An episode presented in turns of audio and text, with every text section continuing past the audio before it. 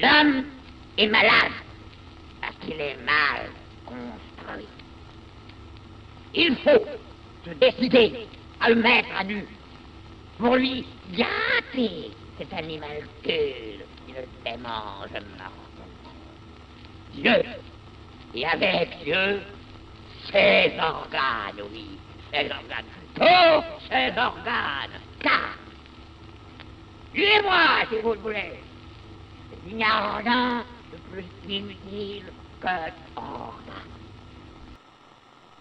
Aí, tá rolando já. Então, bom dia, boa tarde, boa noite para todo mundo. Bom dia, boa tarde, boa noite para o nosso convidado especial, o Henry. Tudo bom com você, Henry? Olá, olá. É, bom dia, boa tarde, boa noite a todos. Um prazer estar aqui nesse, nessa iniciativa tão incrível que é o, é o podcast de Beleza do Otarri, né? Pois é, cara. Nova. Pô, que doideira, né? Fazendo essa mistura tecnológica. Né? Você acha que se o Gatarri tivesse vivo, ele seria podcaster? Eu acho que com certeza ele teria o um podcast. Olha, é, é, a gente é, é, no grupo no grupo que eu faço parte a gente até brincou uhum. que não a gente não a gente não é podcaster a gente se utiliza do do, do, do espaço do, do, Spotify que é um espaço capitalista como máquina de guerra acoplando a um, acoplando a máquina produção intelectual tem esse tem esse tem esse vislumbre mesmo né velho é a rádio livre do contemporâneo né é, é um desafio, acho, né? Como fazer dessas plataformas, que é o que a gente tem à disposição, outra coisa mesmo, né? Porque realmente, se você depender delas, você tá fudido. E é muito doido, né? Que eu acho que quando eu comecei a gravar esse podcast, eu senti uma onda meio faça você mesmo, assim, sacou? Que hum. tem uma coisa interessante de, dos meios que o Spotify, né, e o Anchor, essas plataformas grandes possibilitam, assim, para gravar podcast, mas ao mesmo tempo tem sempre uma intenção, eu gosto de uma expressão assim, uma, uma expressão que chama zero likes, né? Falar assim, zero likes. A intenção do zero likes, assim, que é fazer meio por fazer, assim. Acho que uma das grandes magias dessas plataformas é nem tipo o próprio modo de funcionamento delas, que é corporativo, fudido pra caralho, capitalista, mas é como ela captura nossa subjetividade nessa intenção de uma grande aparição, né? Fazer o podcast, eu tenho que fazer o podcast perfeito, eu tenho que ter um público, eu tenho que ser eu brinco no, no, episódio com o Pedro Boa, a gente até brinca assim, a concorrência direta com o Flow Podcast, né? A gente está aqui uhum. disputando diretamente Sim. com o Monark, né? E as ideias paranaca maconheiras dele, assim. Mas, brincadeiras à parte, eu acho que pega a gente muito isso, né? Tipo, de quero fazer uma parada, mas como é que eu faço para capitalizar? Como é que eu faço para capitalizar engajamento? Tipo, puta, eu acho que esse é um esforço que mata muito, assim, a, a potência mesmo de fazer as paradas toscas, sabe? no melhor sentido, assim, né? toscas e com outras finalidades, outras potências, assim.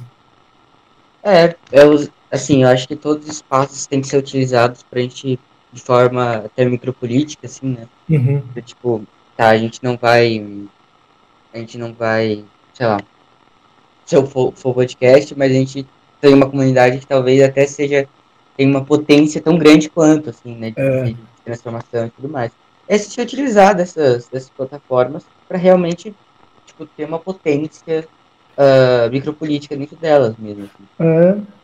é, eu acho que são outros ensaios assim de modos de vida mesmo. Até porque, por exemplo, eu brinco sempre que é, o podcast é um, é um, grupo de estudos com amigos imaginários, assim, eu não sei quem são, nem sei se as pessoas ouvem, eu sei, tenho ideia mais ou menos que algumas pessoas ouvem, assim, mas de vez em quando aparecem esses contatos, por exemplo, tipo, é uma troca muito pessoal, assim, que a gente tá rolando aqui, e são duas pessoas que não se conhecem, uma disposição de se abrir um encontro, assim, né? Pode ser um encontro maneiro, pode não ser, mas isso é meio raro, né? Que viagem, assim, o Twitter e o Spotify proporcionar isso pra gente. Então, tem muito essa coisa de não se fechar nessa nesse extrato, por assim dizer, ou nessa paranoia dos números e dos likes, e, porra, que outras aberturas isso vai rolando. Isso eu acho, de verdade, assim, muito interessante, sem, sem demagogia. Não, total, é realmente vai sendo tipo um zero, né? Agora que, que, que... Eu não entendi a palavra que você falou, qual foi? Do Ticum, é uma. Ticum, tipo, Ticum zero é uma, enfim, é uma brincadeira, tipo. Mas assim, o Ticum ele tem uma, uma passagem que é algo do tipo. A, quando, quando duas. Quando uma ou mais formas de vida se encontram, uhum. forma uma comunidade. Né? Pode crer. E, essa, e a comunidade é potência política uh, dos afetos e de uma comunidade é muito forte, assim, é mesmo É. que, que, que, que, tipo, quando, quando dois modos de vida se encontram, forma outra coisa, né, forma um terceiro elemento. Aliás, se não me engano, o Guattari tem uma fala que é assim, né? a Sim. amizade é quando, quando um, quando dois corpos se encontram e formam um terceiro, né. É, ou E é- multiplica mesmo. né? E, é- e eu acho que isso que você fala do. Agora que eu entendi Ticum, eu falo Tiquim. é aquele livro, né? Que eles. É um, é um, é um É. né, uma comunidade de escrita meio com esse, com esse nome, né? De Ticum, né? Aham, sim, Eu sim. falo Tiquim, eu sempre falei Tiquim. Mas que é doido, né? Que você pensar que um conjunto de gente não necessariamente uma comunidade, né? Tem que ter um encontro. Por exemplo, tipo, você usa essas ferramentas de rede social como o Twitter, o Facebook, puta, é uma vasta comunidade, entre aspas, mas não necessariamente há encontro que acontece, não há diferença, não há, como você bem colocou, né? Modos de vida que se encontram. Então, o que que é retornar, restaurar essa potência política da comunidade? Eu acho que essa é caralho, esse é um desafião, assim, que a gente está imerso, assim, né? E eu acho que tem que ter uma certa abertura e envolve, subjetivamente, talvez, raspar um pouco essa vaidade que as redes sociais colocam na gente, assim, né? É meio cristão falar isso, né? Tipo, limpar o pecado da vaidade. Mas é que é doido, né? Porque fica tudo muito narcísico mesmo, de uma maneira muito palha, né? A parada. Realmente acho que é com- criar comunidades e criar isso acho que é um grande dilema e a grande e a grande talvez o grande o grande potencial assim que essas que as plataformas conseguem emergir assim. É, porque criar comunidades é, é o grande lance né? Mesmo que seja ah, sei lá de do tipo de Deleuze Spinoza etc mas são são é, é, locais de resistência né? Porque são totalmente locais de resistência a um, a um, a um pensamento e, e ao Sim. capitalismo e enfim quando, é muito é muito forte assim né quando sei lá um grupo de, de estudo de Deleuze ou estudo de gênero né? que talvez seja uma uma relação de opressão mais direta mas assim se reúnem para discutir e falar livremente que e criar criar sobretudo criar né tipo, sendo Foucaultiano aqui mas criar né isso, isso é muito importante, de fugir do, do. de poder fugir um pouco e criar um novo mundo, né? Um mundo que talvez seja menos opressivo, menos. É, porque você pensa assim, eu tô pensando no campo da- do encontro e da saúde também, né? Como nas redes sociais e, e no geral hoje em dia, tem uma maquinaria para fazer, fazer a gente muito triste, né? Como Deleuze aponta, mas também meio suicida, meio suicida de uma maneira triste, meio isolado mesmo. Sentir que, por exemplo, questões aberrantes, sejam elas de gênero, sejam de raça, sejam de classe, é, cada um tem que lidar sozinho com isso, né? E fica, por exemplo, Twitter é uma plataforma que tem muito isso, né? Essa coisa de um choramingo de, tipo, tô mal e a coisa é comigo mesmo, vou tomar meus remédios, vou fazer minhas paradas. E eu acho que quando a gente vai montando essas comunidades, são espaços de experimentação de formas de vida para dar vazão também, bem esse campo de criação. Para além de outras formas de pensar, é, é realmente outras formas de viver mesmo, por mais bizarro que pareça, né? Mas que você sente que tem outros campos de referência possível, assim, para viver gênero, para viver seus pensamentos, para viver, sei lá, seus prazeres, o que quer que seja, né? Porque querendo ou não, acho que é muito sufocante mesmo. Acho que tá cada vez mais sufocante existir. Isso é muito bizarro, né, cara? Simplesmente existir tá sendo uma parada muito sufocante, assim, por falta de, de conexão, de possibilidade de troca, né? E nem digo não- nem tô sendo clichê de falar assim, ah, que a gente precisa dar as mãos, encontrar os mãos, é o que você falou. É, juntar um modo de vida com outro modo de vida. Pode ser tipo, com um animal, foda-se. Pode ser com uma cidade, com um prédio. Tem que ser outro modo de vida, assim, por assim dizer. Viajando É, é, é potência. E isso é, isso é uma coisa curiosa, porque tipo, de, de nenhuma forma isso é uma questão individualista, né? E tem, existe muito essa crítica, né? Tipo, ah, modo de vida não tem nada a ver com, com o indivíduo. sim. né? Tem a ver com, com corpos. E corpos. eu Acho que, aliás, o que a gente vai, opa, o que a gente vai ler hoje tem Opa. muito isso, mas assim, o desejo, é, os afetos e os corpos são atravessados, eles não são atravessados de forma alguma por si só. Ao Sim. contrário, eles estão todos ao redor. Talvez é, em um mundo, sei lá, em um mundo distópico, ah, no metaverso, né? Metaverso, pô. no metaverso, a gente. é, a possibilidade da gente pô, trocar ideias seja, seja impossível, né? Seja É, impossibilitada. É. E, Então é muito bizarro isso. É, e eu acho que vão criando camadas de isolamento, né? Tipo assim, além da nossa individualidade, por assim dizer, genealogicamente cristã, assim, né? Da nossa responsabilidade por nosso sofrimento, nossos pecados, nossos avatares do metaverso também vão ser muito isolados e por aí vai, né? Então você já tem um nível de isolamento existencial, você vai ter um nível de isolamento cibernético e como os perfis de ação, né? Dessa coisa de administrar um perfil e contabilizar o engajamento dele, por exemplo, é isso, é individualizar mais uma vez. Mas é curioso isso que você fala, para mim, nessa releitura que eu estou fazendo no podcast do, do Antiédipo, a frase que ficou mais marcada para mim até agora, tipo, o enunciado desse livro é tipo assim, o inconsciente ignora as pessoas. Eu acho muito boa essa frase, assim, a produção inconsciente não tem nada a ver com pessoas, assim, no sentido de indivíduos individuados, né, indivíduos individuais, assim, e, e pessoas figurativas tem nada a ver. É, é exatamente o que transborda isso. Essa frase é muito genial. Assim, o inconsciente ignora as pessoas. Todo, todo, todo delírio é social, né? Todo é... desejo é social. É. Além de ser uma frase que particularmente eu rio muito de ouvi-la, né? Como se o, o, inconsciente fosse um bicho meio é, rabugento, assim, tá ligado? Não, foda-se as pessoas, ignoro muito. Mas aqui, você quer se apresentar? Eu não te apresentei. Você quer falar? Ah, é, né? Cara, assim. É... Bom, Prazer a todos aí, meu nome é Henry, é, eu estudo composição e, e o, o, de uns tempos para cá, né, de lá, dois anos para cá, foi atravessado pelo Deleuze, assim, que chegou no meio da pandemia e tudo mais, e eu tive um interesse em filosofia, assim, psicanálise, assim, sobretudo psicanálise.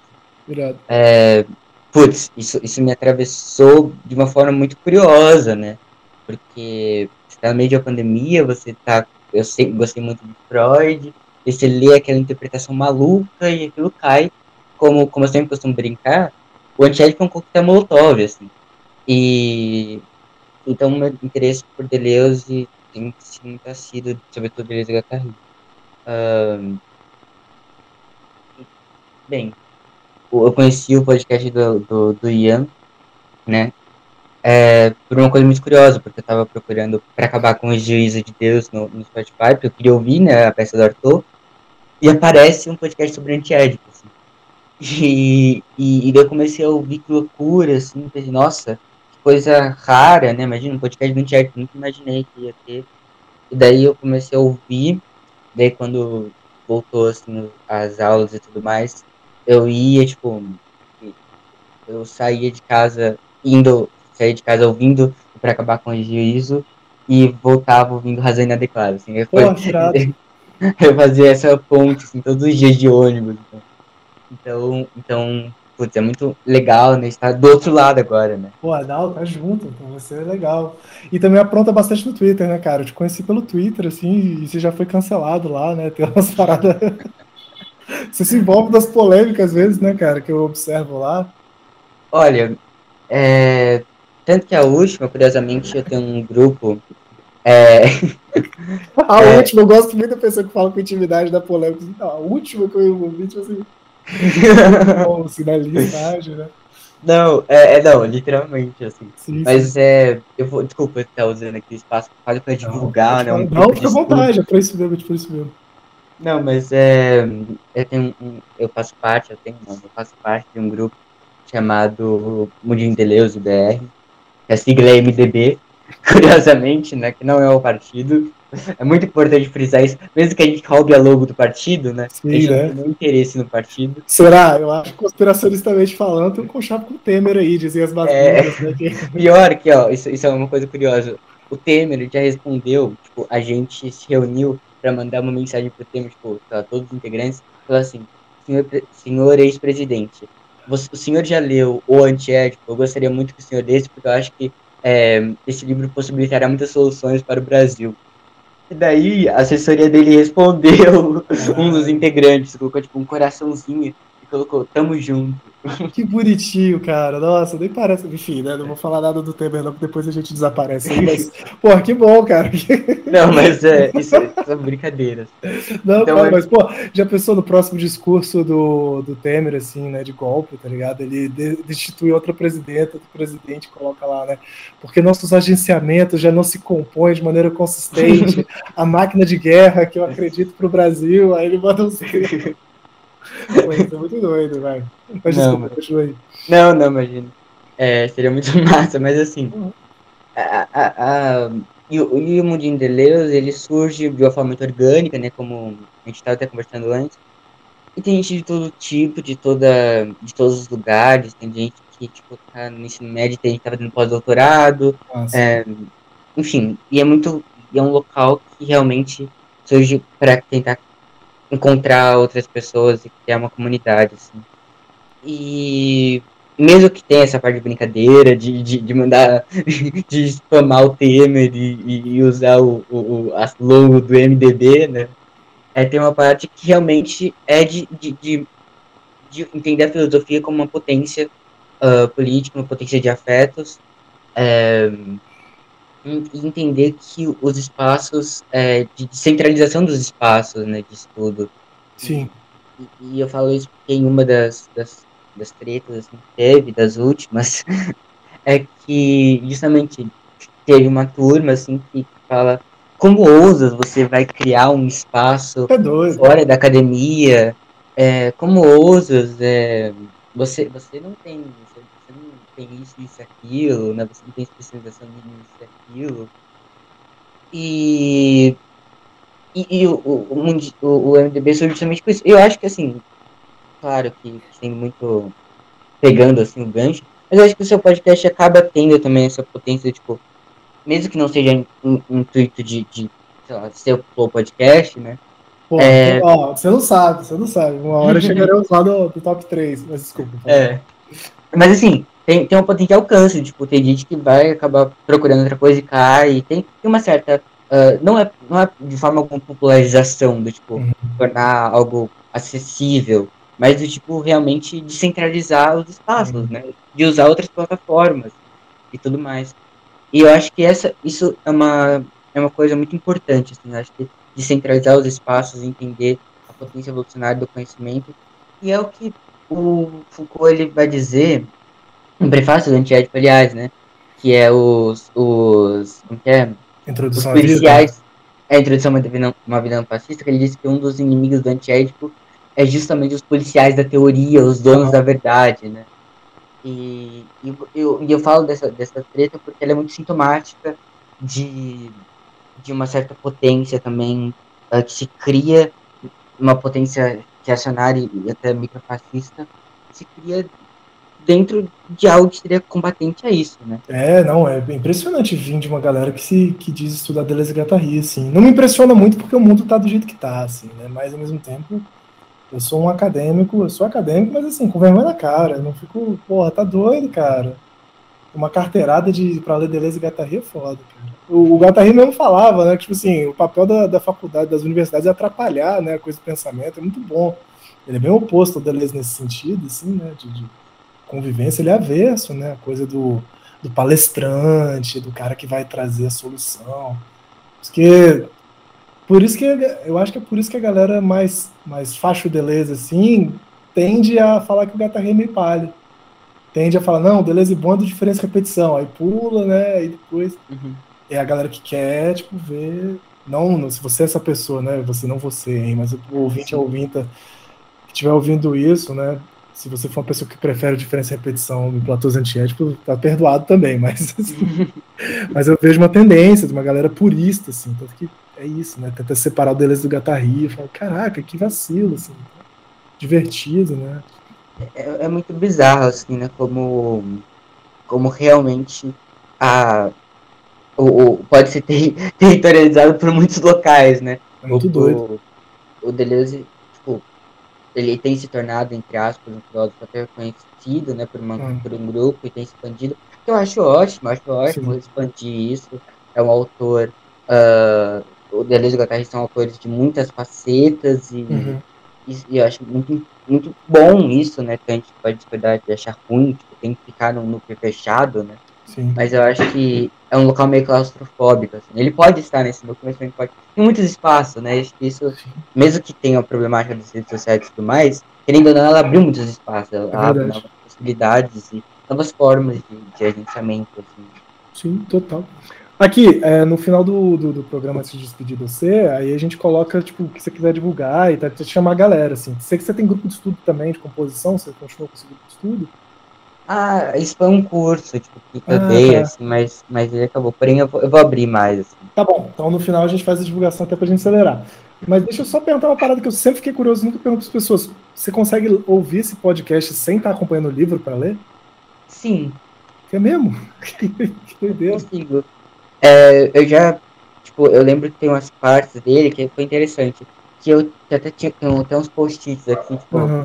E tinha uns post-its que eu falei, eu preciso reentender isso. Ah, tá. Daí eu achei legal porque, tipo, eu peguei o seu podcast pra reestudar, né? Uhum. Putz, essa parte eu não entendi, daí você fui comentando e fui relendo. Ah, putz, acho que agora fez mais sentido. Pode crer, pode crer.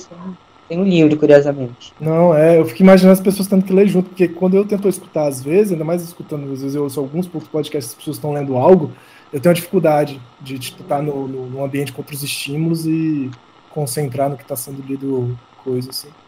Pô, bom saber. Cara, como de praxe, eu coloco o despertador aqui pra gente saber um horáriozinho. O sinal tá quase na hora do almoço já, né? Tem esse mau hábito de gravar às 11 perto do, do almoço.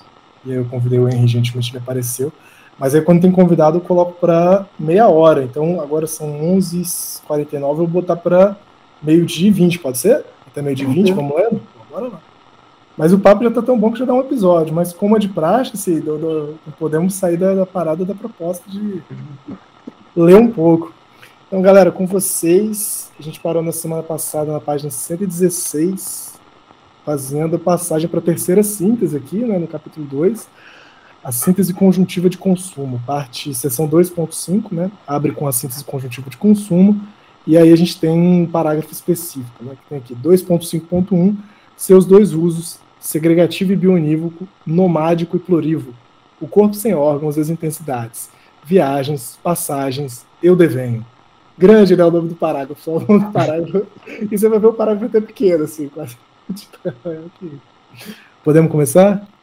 Claro. É, eu começo? Pô, você quer ler? Nunca, acho que ninguém nunca leu. Vai lá, lê aí. Tá. Ninguém é... Vimos como na terceira síntese, síntese conjuntiva de consumo. O corpo sem órgãos era verdadeiramente um ovo, atravessado por eixos, retesados em zonas, demarcado por áreas ou campos, medidos por gradientes, percorridos por potenciais, marcados por limiares. Nesse sentido, ah, para no, no ponto. Não, pode ir, pode ir, pode ir. Tá. Onde você sentir que para parar para a gente comentar, a gente pensa aqui junto. Nesse sentido, acreditamos na possibilidade de uma bioquímica da esquizofrenia, ligação com a bioquímica das drogas. Será cada vez mais capaz de determinar a natureza deste ovo e a repartição campo gradiente linear parênteses aqui, vou dar uma gastada rapidinho. Pô, você falou que você lê Freud, né? Que você gosta, que tem essa empreitada, né? Freudiana cientificista, quando ele tá às vezes escrevendo inconsciente, principalmente lá no começo. Ele tem essa, pô, talvez um dia a neurologia vai chegar lá para explicar, né? O que que rola, uhum. como é que rola. Aí os caras não, manda assim, porra, o corpo sem órgãos. Eles nem falam de corpo sem órgãos aqui ainda, né? Mas a terceira síntese como, é assim, corpo sem órgãos como um ovo, né? E uhum. a fé deles não é na ciência, é na bioquímica das drogas. que possa dar conta de entender assim, a formação do corpo cérebro. Achei curioso essa. Fiz esse paralelo na minha cabeça. Assim, achei curioso. Não, é muito bom. No, no Bioplatas 3, ele, eles até falam, né? O masoquista, o, o drogado, louva é. Espinosa, né? É, caraca, os caras. Nossa, mó viagem. Mas é isso mesmo. Anos 70. É, porra. Trata-se de relações de intensidades, através das quais o sujeito passa sobre o corpo sem órgãos e opera devires, quedas e elevações, migrações e deslocamentos. É, só para fechar esse comentário, eu acho que é isso, né? É a, a grande passagem desse livro, né? De, de uma analítica do inconsciente que passa dos conteúdos e talvez dos significantes, nem só conteúdo, nem só expressão, mas por a analítica das intensidades mesmo, né? Dos encontros, dos gradientes, das passagens e aí, por isso que é tão difícil também, né? Eu acho que a gente está muito pouco acostumado a falar em intensidades, né? Falar no campo afetivo, falar no campo das forças e se entender e participar da vida dessa forma, né? A gente tende a pensar o indivíduo com seu conteúdo e sua expressão, né? é, é difícil, a, a, multiplicidade não é algo muito fácil da gente ter operado, sobretudo nós, hum. pensamento ocidental, etc. Né? Sim. E é interessante que, que essa abertura, essa, essa multiplicidade de, de formas de se ver, eu, é um pouco oposto da relação freudiana, do tipo, não, é, não tem uma... É para é você traçar uma cartografia uhum. e ver como, como opera esses desejos, né, o corpo em órgãos dele está sendo atravessado e tudo Sim. mais, mas não é algo do tipo, isso, uma, uma equação matemática do, ah, então sua mãe fez isso e isso, então você teve isso e isso, então é isso. Ao contrário, né, é uma, é uma operação que, que nunca acaba, ela, ela é uma dízima periódica, é leva ao infinito. Ainda ao infinito. No o pessoal da teoria sistêmica fala muito. Que vai pensar bioquímica sistêmica e tal, fala de. Como é que é? Determinação sem determinismo. Existe uma relação de determinação, de alguma forma, mas é algo que também tem uma complexidade que não é casuali, ca, ca, causalidade, causalisticamente determinado, né? Não é um ponto A vai levar ao ponto B mas é algo que diz respeito de como esse ponto A, que acontece em outro período de tempo, pode se atualizar no presente, pode se dobrar, pode se desdobrar, e aí realmente é uma coisa de, de uma infinidade de possibilidades mesmo, como se fosse uma dízima periódica infinita né, de possibilidades. Então, cara, os caras precisam inventar uma outra linguagem para pensar isso, né? Como diz o Nietzsche, inventar uma nova língua, né? Porque a língua carrega os preconceitos metafísicos da, da individualidade, da causalidade, da linearidade, do tempo, né? O exercício do Bergson é muito essa gastação também, né? Sair da, dos limites da linguagem, da extensão e entrar na onda da duração. Assim, né? é, é, praticamente indescritível em palavras. Né? E às vezes e é interessante porque a, estranheza, a, é. a, o, a acidez, né, o humor ácido, fazem parte também, né? É, é uma proposta que talvez deidasse cima um pouco, assim. Uhum. Mas, mas também tem essa, esse lado de entender, uma, criar uma outra linguagem e, e, também criar um outro tipo de visão sobre, sobre as coisas, né? É, é, a ironia do, da bioquímica das drogas, né? É, é um negócio que te choca, né? Que te abala, não te atinge só no nível da intelectualidade, te afeta, né? No mínimo com uma risada ou um estranhamento, mas aí você falou, você falou estranhamento, né? É uma leitura carregada de estranhamento propositalmente, né? Porque é muito bizarro no, no, no, nosso preconceito linguístico, metafísico. Quando a coisa é estranha, a gente se afasta dela, né? Ah, esse texto tá muito estranho, não quero... E tem muita gente que tem essa versão ao Deleuze por isso, né? Pô, não entendo nada do que ele fala. Caralho, é um cara novo, tá inventando uma linguagem. Você quer entender de primeira? Que história é essa? Tem que ter minimamente um afeto, né? Um envolvimento. Aí sem afeto não dá pra ler essas porra, não. Essa coisa que é legal. Não assim. interprete, experimente, né? É, nessa dimensão mesmo. Mesmo que você possa depois até fazer interpretações possíveis, assim. Você tem que experimentar. Quer mandar bala aí do, do Lang aí? Mando, mando, mando. É, é com toda razão que Lang define o processo esquizo como uma viagem iniciática a uma experiência transcendental da perda do ego, que obriga um sujeito a dizer: Eu tinha, de alguma maneira, chegado ao presente a partir da forma mais primitiva da vida. Porra, bonita essa doceada aí. Eu olhava não o melhor, eu sentia à minha frente uma viagem assustadora. Caramba. Não é uma metáfora o que, o que aí se fala de uma viagem, assim como não é metáfora o que há pouco falamos de ovo, daquilo que nele e sobre ele se passa, movimentos morfogênicos, deslocamentos de grupos celulares, alongamentos, dobramentos, migrações, variações locais dos potenciais. Bonito. Só passar a referência, se alguém quiser dar uma olhada, né? O Ronald Lang, que é um psiquiatra inglês, né, da antipsiquiatria bem forte. A política da experiência, ensaio sobre alienação e o pássaro do paradiso, de paradiso deve ser isso, né? Uhum. The Bird of Paradise, isso mesmo. Mas bonita essa história, né? Não é metáfora, sempre essa história, assim, tipo, é um ovo mesmo, é, cara. Não é metáfora de máquina, né? É muito gastação isso.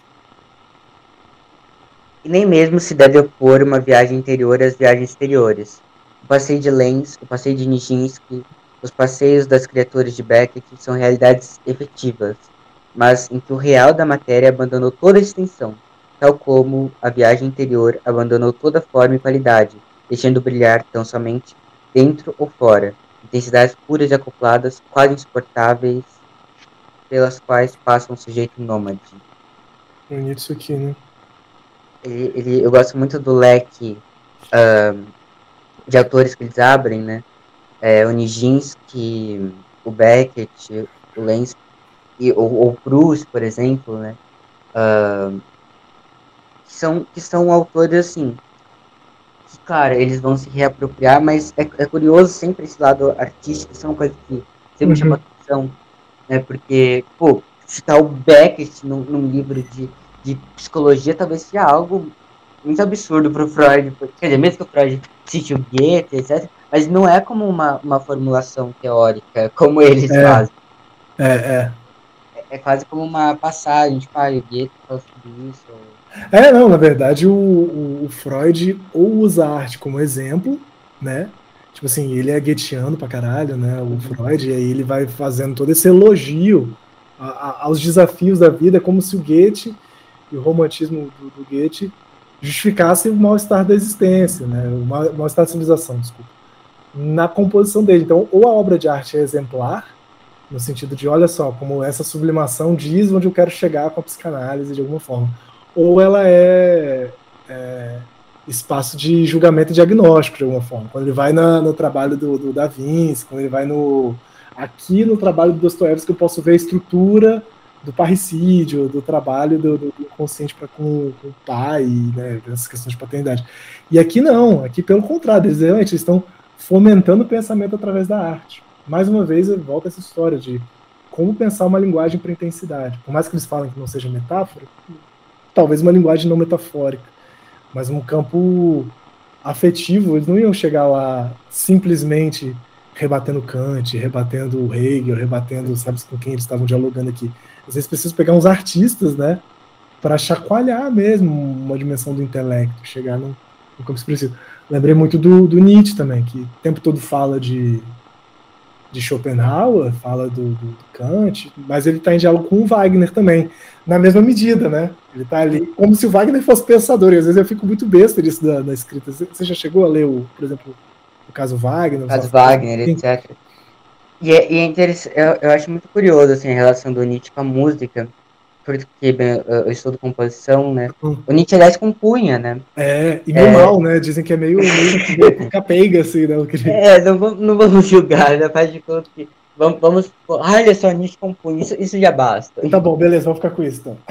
É, o Adorno também compunha, né? Assim, é, mas como compositores, eu acho que eles são realmente ótimos filósofos, pensadores e tudo mais.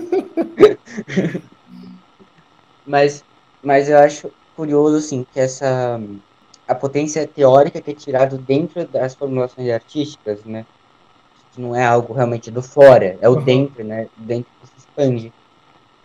E a relação do Nietzsche com a música é uma relação muito bonita, né? Uhum. E, e, mesmo que, que tenha um traço muito romântico às vezes, né? Passa por uma questão romântica pela época e tudo mais, pelo gosto pessoal ele ao mesmo tempo ele realmente ele também tem uma formulação teórica filosófica sobre sobre o Wagner ou, ou, é. ou, sobre a própria música né? Como se ela como se ela fosse um ela tá dentro do campo é. conceitual ético assim também. É, é, ela tá dentro da experiência da existência pode ser debatida como tal assim. E aí é, é muito engraçado porque às vezes eu sou muito leigo assim né? Ainda mais música erudita ocidental no Wagner então, às vezes eu boio, né? Mas ao mesmo tempo, a forma como ele fala é como se ele estivesse debatendo mesmo com, com, a composição wagneriana. E aí, tipo, você fica pensando, eu fico pensando, de onde ele tirou tanto argumento para contra-argumentar, né? O que, que ele está contra-argumentando? Porque, pô, você imagina uma ópera e o cara tá assim, não, porque aqui você está sendo meio covarde, aqui nisso você foi decadente. Pô, que viagem, cara. Que viagem. O cara compôs uma música e só nisso consegue tanto elemento, assim, né? De, de pensamento mesmo, de foda. É. Rapidinho, vou só encostar a porta, dois segundos, segurei o pensamento. Dois segundos.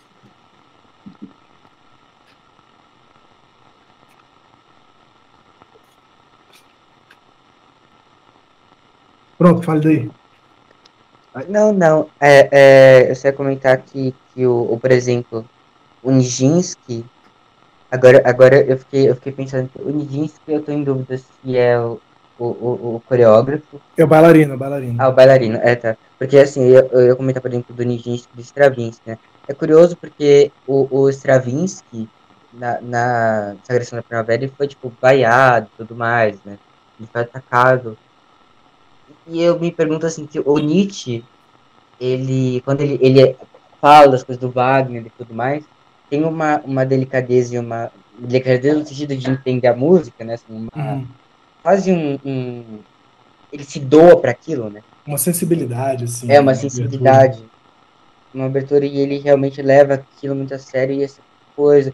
Eu fico me perguntando assim, tipo, é curioso, por exemplo, que ele tem essa, esse, esse, ele é afetado dessa forma, ele tem essa reação, ou por exemplo, quando esse o Nijinsky, o professor Nijinsky, quando atacam é, a sagração da primavera, eu fico, cara, como é curioso como como a música ela, ela ressuscitou isso, a arte ressuscitou isso, e que é algo assim, que, que, que talvez seja, seja espantoso para, para o, o, o Freud, por exemplo, mas que, sei lá, que eles, que o que espírito de época, talvez tudo mais, tenha ressuscitado isso, e, e acho que o Deleuze e o Guattari fazem essa ponto, voltando à questão da, de ressuscitar a teoria disso, né? Uhum. Acho muito, acho muito curioso. Será que hoje em dia teríamos uma reação tão fantástica como a dessa agressão da primavera? Ou, ou sei lá, de, de tirar a teoria das produções artísticas? Porque daí envolve uma questão, tipo, como a arte. Nossa, eu tô abrindo um, um parênteses Sim, muito, sim, não, mas vai lá, muito vai lá. fora, perdão, mas, É, é, não, pô, faz parte. mas é, a, a produção, essa, essa produção intelectual, artística que, que é gerada, ela é muito reflexo do seu tempo e tudo mais, e voltamos à É. questão das redes sociais, como que talvez as obras de arte não ressuscitem é, da indústria cultural, essas, talvez não ressuscitem essas, essas, não suscitem essas, essas, É. essas reações e tudo mais, eu acho curioso. Eu também, eu acho que mudou mesmo. Eu fico pensando muito hoje como nichou, ou segmentou de uma maneira muito. Nunca estudei isso, é, um, é só uma impressão mesmo. O campo artístico, né? Por um lado, ele se confundiu com o campo do entretenimento. Isso é feito da indústria cultural boladamente, né? Então, tipo, é muito difícil. Tem coisas que são realmente de, de um entretenimento muito grande, mas que são realmente extremamente sensíveis e artísticas, né?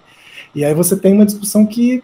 Uma reação a isso, né? Porque tem tantos reacts aí por aí fora um tanto quanto uma avaliação, um julgamento, mas eu acho que fica numa ordem de entretenimento, assim, sacou? Mas é engraçado, porque dentro do entretenimento, não estou dizendo que não, não há sensibilidade dentro do entretenimento, falando da recepção, como isso se dá meio pulverizada, tipo assim, tá, o que, que é novidade, qual é a próxima, por aí vai. E por outro lado, a arte vai para um nicho muito especificado, muito, muito de, de curadoria, de, de música que poucas pessoas vão entender e vão discutir, e aí fica até meio inacessível, assim. Então, não sei, é realmente um espírito do tempo muito específico, assim. Digo, é, não sei. Não tem como pensar muito, mas eu, consigo ver essas reações exacerbadas tanto no campo do entretenimento quanto no campo mais nichado e específico de alta cultura, por assim dizer. Eu acho que ainda rola. Deve ter umas Não, paradas muito grandes, assim. E que, e justamente, eu acho que, sobretudo, e é curioso porque tem gente que está tentando descentralizar isso, né? E tem gente que está tentando romper com essa lógica. Aliás, tipo, tem uma da turma da, lá, da, da arte contemporânea, de experimentação e tudo mais, que tem uma base do Deleuze e Guattari, curiosamente, assim, tem muitos trabalhos acadêmicos sobre isso. E que voltamos à questão, né, do, do dessa, assim, dessa comunidade que vai se criando e tudo mais. Uhum. Nossa, É. um parênteses muito grande aqui, né? Não, é, é, é, é. É, a gente dá umas viajadas mesmo. É porque eu não sei, eu. eu- o- dizem até, aí talvez seja interessante pra você, acho que uma vez eu já eu ouvi um podcast falando disso. O Sobre o Ritornelo, do Deleuze do Guattari, é ao mesmo tempo uma crítica à interpretação do Adorno e do Heidegger sobre a música. E aí eles têm um elogio à música pop contemporânea, assim, do Deleuze e Guattari, de alguma forma. E eles elogiam um instrumento sintetizador, né? Que aí eles ficam falando da, da potência do sintetizador e tal. É muito viagem. Que é um, um meio diferente, assim, da, da filosofia não ser... é, de ser sensível e aberta para isso que está se constituindo agora, também como campo artístico, né? Também como arte no sentido ampliado, assim, não só uma arte de exposição, mas uma arte no sentido de uma estética da existência, né? É à toa que depois o Guattari vai botar muito essa coisa do paradigma estético na ponta da lança, assim, né? Mas é muito curioso, porque tem uma aversão fácil, né, ao jazz, à música pop, que parece que, tipo assim, pô, isso aqui tá desestruturando a grandiosidade da música, né? E os caras, não, não, pô, bota sintetizador mesmo. Bota... Eu fico Ah, muito e que- curioso de pensar o que, que seria hoje em dia esses caras pensando, né? Não, E, e eu acho que, sobretudo, a coisa do jazz, eu, eu realmente tenho que torcer o, o, o nariz para Adorno. É, alemães, né? O que, que a gente pode fazer, né, cara? É. E o Gattari não, o Gattari é super elogioso com relação ao jazz e o blues, né? No final da vida É. ele vai falar muito desse devir negro, dessa, é, desse agenciamento musical, né? Muito forte, assim. E eu acho bem interessante. Tem um pianista que ele é muito elogioso, você tem ideia? Falou isso um dia foi o Vladimir. Eu acho que tem Monk no, no nome. Tele... O Thelonious Monk? Acho que é, fala de novo. Isso, Thelonious Monk. Isso, o Gattari é muito elogioso a ele, assim, as composições dele. E, tipo, eu via uma parada hardcore, né? Um piano doidão, assim. É, o, mas, o, por exemplo, vai, eu acho que o Adorno é curioso isso. É, puta, se quiser cortar essa parte daqui, pode cortar, porque tá muito engajado. aqui, aqui não tem corte, não, meu irmão. Não. E é- eu acho que é bom a É gente direto. colocar pessoas pra trazer o que elas trazem, porra. E o que É. vem, né? Mas eu, fala aí, falei, eu sou uma curioso com essa teoria não Mas assim, o, porque o Adorno ele vai dizer isso, mas, por exemplo, o Varese, que é da música contemporânea, o Stockhausen, o Bério, que são compositores, entre aspas, eruditos contemporâneos, né, fazem música atonal, de popopó, complexo. Pô, o Varese, ele teve um, ele, tipo, tocava em um grupo, ele, ele tocou um tempo no grupo do, do, do John Coltrane, Uhum, é o jazzista.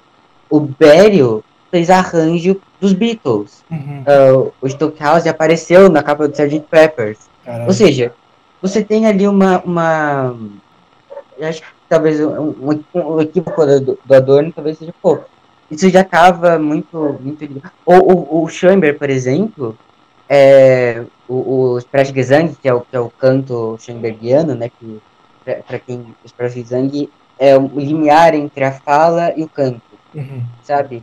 É, e, e isso, isso, se não me engano, aliás, acho que o, o, o Deleuze e o Guattari citam isso no. Sim, no fala. No meu Platôs tem, no meu é, Platôs é, tem. Platô. Qual é esse autor aí que você tá falando? Esse compositor Bério? É o Schoenberg. É o Não, Schoenberg. Eles eles citam Bério também. pensando outro, tem um que eles gastam no. no...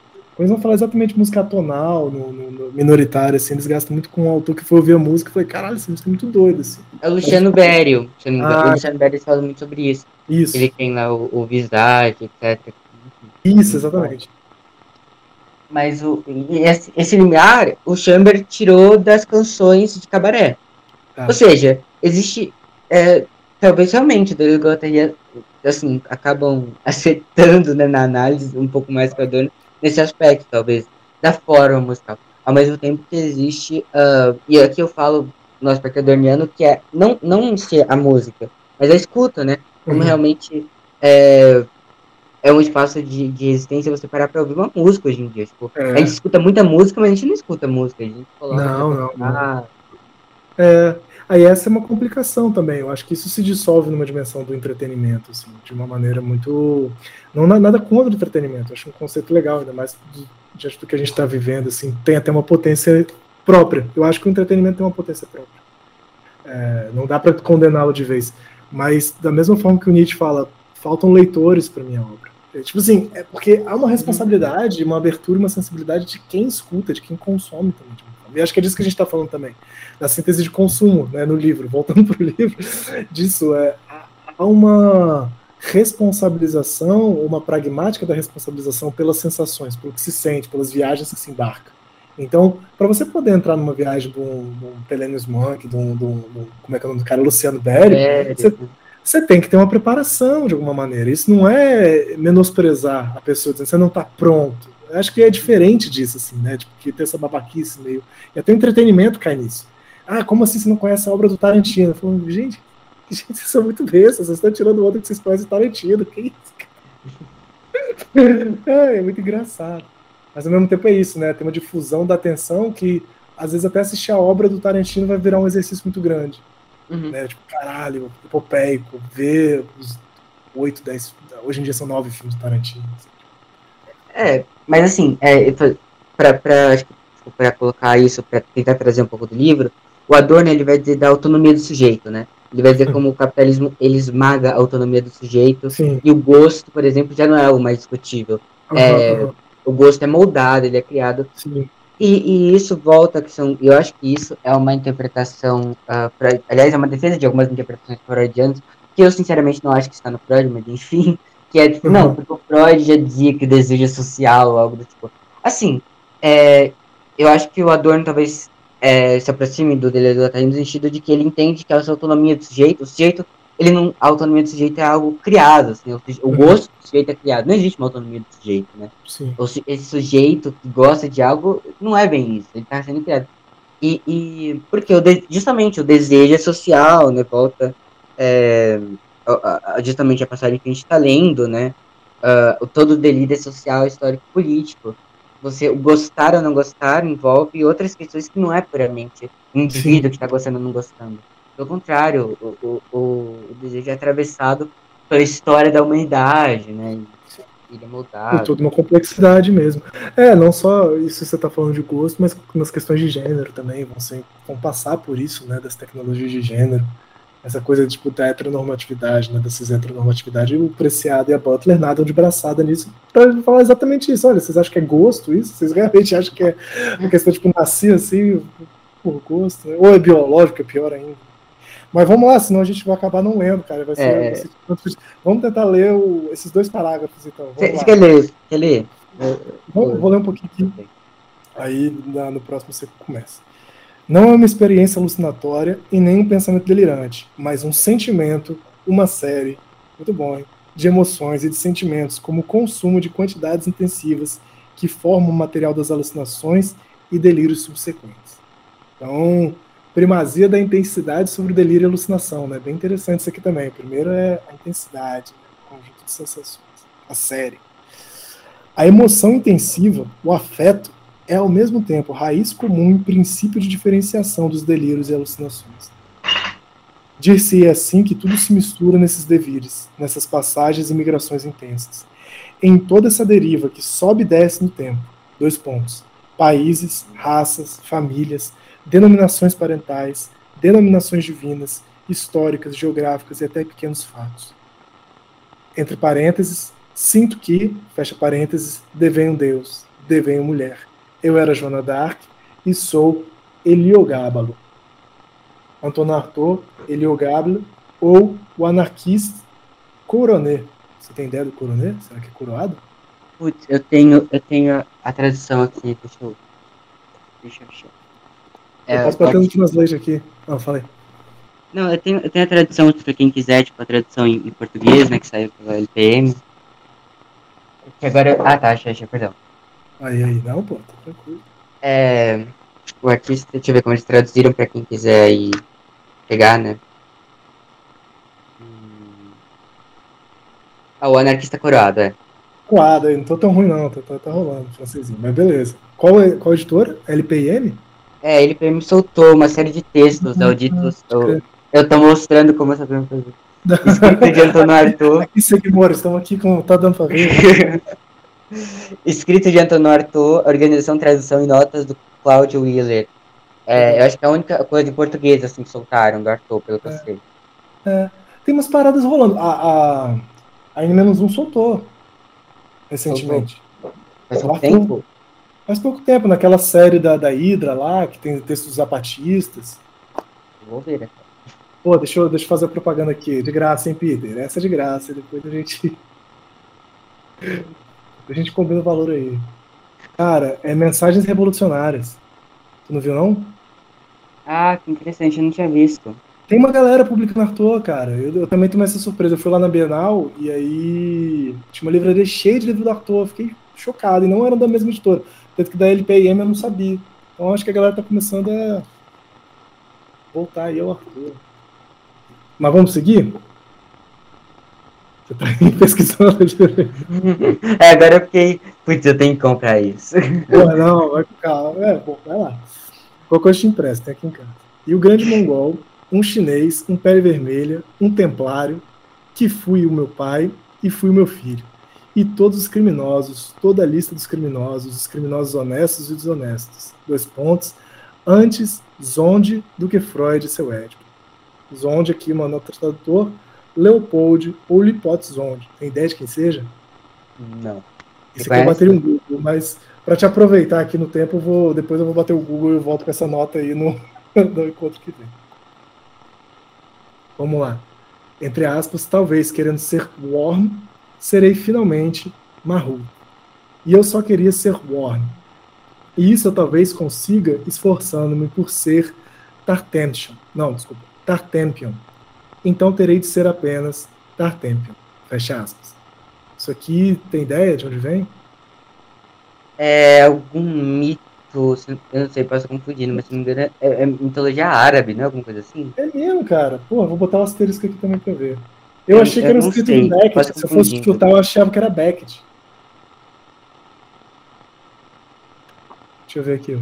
Procura daí que eu procuro aqui quem achar primeiro. Orme Marrudo. É, do, do Beckett mesmo. Caraca, ó, reconheci o Beckett sem ter lido. É do Inominável, cara. Do Inominável? É. Nossa, eu confundi com. com. mitologia árabe.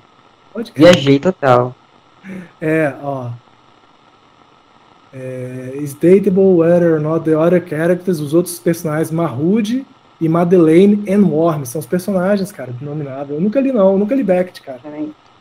Não, eu não li Inominável, sabe?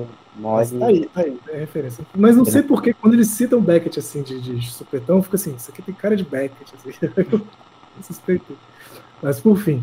Mas se tudo se mistura assim, é intensidade não há confusão dos espaços e das formas, posto que esses são precisamente desfeitos em proveito de uma nova ordem, a ordem intensa e intensiva. Porra, beleza, né? Há uma mistureba sem uma indissociação de qualquer jeito, né? Uma outra ordem, né? Tem, o Guattari frisa muito isso, né? Esse problema, é, essa tradição entrópica que o Freud coloca, vem da termodinâmica, coloca muito próximo o id de uma certa desorganização, né, de uma certa entropia. E aí o Guattari fala, na verdade, são outras ordens, outras linguagens, né, intensivas que precisam de alguma forma de outras linguagens mesmo. Assim. Eles batem nessa tecla. É que eu acho que chegou nisso. Assim. A, a, dentro da. Isso, aliás, é, eu vou sempre puxar pra música, né? Porque é a área que eu mais manjo. É Mas é interessante porque o Caosmose, eu acho que não lembro se ele cita esse mas é, dentro da música tonal, tem gente, muita gente que pensa, ah, a música tonal é bagunça, né? Como tocar uhum. qualquer coisa e tudo mais. E é curioso porque dentro da música aleatória, que, que tem uma. Por exemplo, John Cage, né? Ele, uhum. ele, ele, trabalhava nisso, que tipo, ele pegava um monte de notas, embaralhava e tocava as notas que apareciam, etc. É, se você for ver, o, depois tipo, você for analisar, existe uma lógica muito grande na aleatoriedade. É. O, porque lá, as notas vão se repetindo, então aquilo cria uma certa lógica. Ou a música do Decafônica do Schoenberg, né, que tem é, uma série, voltando à série, que é descentralizada, todas as notas valem a mesma coisa, né? Uhum. É, e dentro do caos, né, ou do Pério, por exemplo, dentro do caos, ou do mais rígido controle, existe, tanto no controle é, extremo, existe uma aleatoriedade, né? Isso. Porque chega uma hora que os cálculos matemáticos, faz tantos cálculos matemáticos e tudo mais para saber qual nota você vai usar, que isso acaba criando uma aleatoriedade. Seja de escuta, porque é um monte de coisa bagunçada, né, porque, enfim, ou, é, ou dentro do caos, começa a se criar linguagens, começam a se criar séries que Padrões mesmo, né? caos. Uhum. É, isso. certo, patterns mesmo. Não, total. É muito bonito isso mesmo. Eu acho que é esse entendimento, e essa expansão do entendimento disso como produção inconsciente, né? E aí, depois já misturam, assim, é, é fundamental isso. Aqui, é, vamos ler para ler a frase que você queria ler, assim? Só para a gente terminar, você vai ler a frase que você estava tipo assim, ansiando até agora. Vamos, porque eu preciso fazer o almoço aqui, mas acho que vai dar para ler. É, você não, quer não, ler? Não. Vai lá, faça as honras aí, abre, abre essa sessão aí. Todo delírio é social, histórico, político. As raças. Isso. Qual é essa ordem? O que, primeiramente, se reparte sobre o corpo sem órgãos são as raças, as culturas e seus deuses. Não foi suficientemente assinalado a que ponto isso faz história, alucina e delira a história universal, e dissemina as raças. Todo delírio é racial, e isso não quer dizer racista necessariamente. necessariamente, quer... necessariamente. Necessariamente, é. Veja bem, né? Quando alguém é racista, ele está delirando também, né? Não que as regiões do corpo sem órgãos representem essas culturas.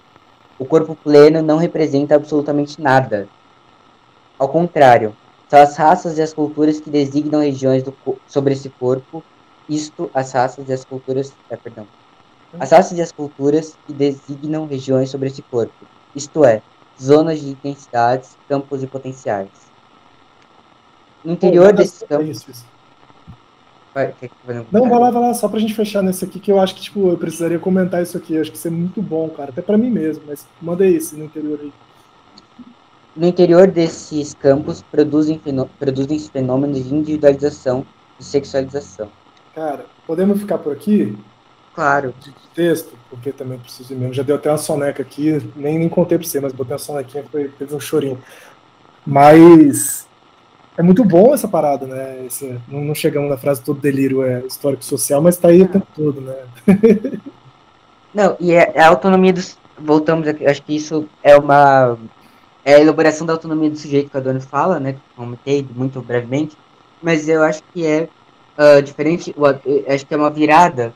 É, a, a minha defesa, aliás, da Deleuze Guattari, no sentido de que que eu acho mais interessante é que a virada, justamente, não é o, o fora, do, tipo, ou fora uh, da autonomia do sujeito, por exemplo, nunca é a psicologia mantém intacta, mas ao contrário, a psicologia, a psicologia é afetada, né? Essa, o delírio, né? É social, ou seja, o inconsciente, né? O inconsciente não é, não é, como que é essa frase? Ignora as pessoas? Ignora as pessoas, né? É, não é, não é sobre, não é sobre as pessoas, o inconsciente assim, o inconsciente, o, inconsciente coletivo, entre aspas, não indiano, né? Mesmo que eles falem que o consciente indiano, eles elogiam o inconsciente indiano, mas é, essa virada justamente de que uh, o sujeito ele é fabricado, mas ele é fabricado dentro da própria lógica, dentro da própria lógica do inconsciente. Isso é, é uma virada muito, muito interessante. É, porque aqui eles colocaram a história dentro do inconsciente, não relação do inconsciente com a história, mas aqui quando eles colocam no interior desses campos, não qualquer, ao contrário, são as raças e as culturas que designam regiões sobre esse corpo. Pô, isso aqui é muito foda, cara. Tipo assim, como as raças e as culturas da política do, do, dos povos, dos nossos políticos, desenhassem, né? Fizessem moldes, assim, escavassem o inconsciente, corpo sem órgãos, né? Campos potenciais. No interior desses campos, produzem fenômenos de individualização, de sexualização. Essa dimensão de identidade, essa dimensão estratificada da sexualidade, ela é já uma invenção social, né? ela, é, ela é já delírio de alguma maneira, né? É, é, essa influência da história e do campo social no, na produção consciente, tá? Muito foda, assim. E vice-versa, né? E aí o consciente também vai produzir no campo social. Muito que bonito, cara. Porra. Henry, é... foi um prazer. Desculpa, quer, quer falar? Não, não, não. Eu só. Eu acho, só fazendo um breve parênteses, que é muito interessante que a partir disso, por exemplo, se não me engano, a Butler comenta isso, a Forrest uhum. etc de que ao mesmo tempo que o Freud, talvez uma defesa freudiana, tipo, que, que eu acho que o Deleuze e o Guattari mesmo assim acabam experimentando mais, que é o que o Freud fala, na verdade, não é, é a, tipo, por exemplo, quando o Freud está falando lá da inveja do pênis, etc, etc, uhum. é um reflexo de uma sociedade falocêntrica, né? É. é. reflexo, ou quando ele fala dos casos de histeria, é reflexo na verdade, é um reflexo de, de que as mulheres estão saindo para trabalhar, etc. Claro que o Freud, eu acho que de forma alguma ele tinha consciência de que ele estava falando disso. Mas, assim, é, eles exprimem da, da psicanálise essa, essa, essa, potência que já estava lá, que é entender essa relação histórica e social. Enfim, é, Não, beleza é, da carreira. É, isso é muito bom. O, porra, é foda que vai abrindo parênteses, vai abrindo parênteses. O Nietzsche tem muito isso, né?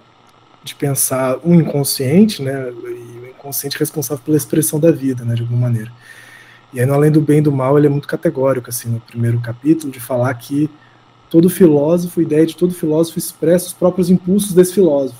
Então, tipo assim, é a tendência que esse filósofo tem a escrever isso. E, tipo, demora muito para a filosofia poder pensar sobre isso, né, sobre, de alguma forma, essa autonomia do sujeito de ter um gosto de escrever tal e qual tema, de tal e qual forma, né, e o Nietzsche é categórico, de falar, olha, não dá para separar de, de, de forma tão fácil autor da sua, a obra do autor, dos impulsos que fazem isso.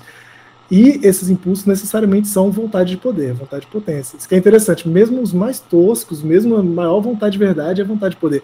Então, isso que você está falando me lembrou muito isso. O Deleuze e Guattari acrescentam algo, não há como separar a obra dos impulsos de um autor, mas esses impulsos são sociais históricos. São delírios sociais históricos, necessariamente. São cavadas, né, atravessados por essa dimensão. Assim. E, no fundo do pensamento mais bosta, você vai ver vontade de poder. Você vai ver vontade de potência de alguma maneira, né? Não que seja tipo assim, ah, por trás de todo pensamento merda tem um, uma parada bacana. Mas tem máquinas desejantes. Mesmo na maior paranoia racista, bizarra, assim. Cara, a gente ainda tá falando de máquinas desejantes. É, é, eu não vou comentar nada, assim, não ficar muito longo, né? A gente vai precisar de cinco horas. Vamos lá, cara. Você quer divulgar alguma parada? Você quer falar seu arroba? Não sei, fica à vontade. É, eu vou. É bom, foi um prazer imenso, é, putz, muito massa. É, tá aqui. É, bem, pra quem quiser aí, meu Instagram é arroba, é, arroba Henry, H-E-N-R-I, underline D-I-O, Daio. Uh, se quiser me seguir no Twitter também, não recomendo, mas se quiserem. É, é, é, as próximas polêmicas aí, né? É, ver as próximas polêmicas. É, arroba Ticum, Ticum, T-I-C-U-N, é PH foda, que Ticum é foda realmente. Uhum. É, e, e, eu, mas mais ainda, eu quero é, a turma que gosta de Deleuze Guattari, não gosta também de Deleuze Guattari, mas quer, quer ver e está interessado em debater, discutir, criticar, dialogar e e quer ter um papo, é, quer ter um papo, conversar sobre, fazer parte dessa comunidade, o MDB tá aí, é o arroba no Twitter, tem o site, que é mundinhodeleuze.com, tem agora no Spotify, que é o Mundinho Deleuze é, Podcast. Estamos em todos os lugares. Vamos, vamos ocupando. Pô, tem todas as plataformas, hein, cara. É, vamos, vamos tem, tem, no, no YouTube, Mundinho Deleuze BR. Ou seja, vamos, vamos aí é, territorializando essas, esses territórios que são tão é, agenciados por, por micropacismos. É, vocês estão rizomatizando tudo aí. Vou marcar então no, na descrição do episódio, vou marcar o seu arroba do Instagram, do Twitter e do Mundinho Beleza, então, fechado? Beleza. Também. Cara, da minha parte foi um prazer também te receber, conversa muito boa e bom ter a, a opinião e, e, a participação de um compositor, que esses papos de música são, para mim, são difíceis, mas muito interessantes, assim. Quer deixar a recomendação para os seus ouvintes aí, suas ouvintas, seus ouvintes? Se tivesse é... que ouvir alguém, assim, escutar alguém desse papo todo, assim, quem você botaria aí? Um disco ou uma obra? Eu, eu vou. Eu vou dizer assim, que o meu, meu arroba no Twitter, né, meu nick, é João Gilbertiano com características Stockhausenianas, né? Uhum. Porque eu acho que realmente o João Gilberto e o Stockhausen são dois grandes nomes da música moderna, assim, são geniais fantásticos. Então, eu vou dizer para ouvirem João Gilberto, a faixa Na Baixa do Sapateiro, no Porra. disco já tava pronto isso aí, cara. Você já tava esperando. Não, é, não, é porque realmente eu amo muito essa faixa. Sim. E do Stockhausen, eu vou dizer pra. Não, algo não muito estranho. Melhor, eu vou colocar o Bério, vai. O Bério, você vai. O Bério. Porque mesmo. Ele cita também Stockhausen, mas eu vou citar o Bério. O Bério tem. Uh, tem a Sinfonia do Bério. Sinfonia do Bério é muito massa também. Vou, vou tem, o, tem o Visage também, né? Que o, o Visage, que é maravilhoso. Eles guitarristas, assim, vale a pena pra quem quiser entrar nas pilhas. E tem vários, você falou, né? Do John Cage, você falou uma galera aí. Eu colocaria o Telenius Monk aí, bota lá no YouTube, no Spotify, dá uma ouvida aí, né? Músico negro Escutem. Foda. Escutem várias músicas, né? Escutem, escutem Glenn Gold, que ele cita, escutem Anitta, escutem. Porra, muito bom. Muito bom. Então eu gosto do documentário dela, que ela se faz de empreendedora. Acho muito bom esse documentário. Mas enfim, tá por outro. Pô, é, muito ruim. é muito. Não, veja não, é muito ruim. Eu ficar com Mas aqui, pô. Escutem Juliette pra acabar não, com o Não, não, não, Juliette não. Não engula esse preconceito com farinha. Vamos acabar com o juízo engolindo muita farinha. farinha. É. Aqui, hein? Muito obrigado, cara, pela participação. Obrigado pelo seu tempo. E a gente vai se trombando por aí, vai conversando. Agora, até para passear aí, né? O São Paulo sabe, descobrindo somos quase, quase conterrâneos atualmente, né? É. Pô, muito massa, espero sim. Até a próxima. Valeu, camarada. Até a próxima, querido. Bom almoço pra você aí quando você for almoçar. Também. tchau, tchau. Tchau.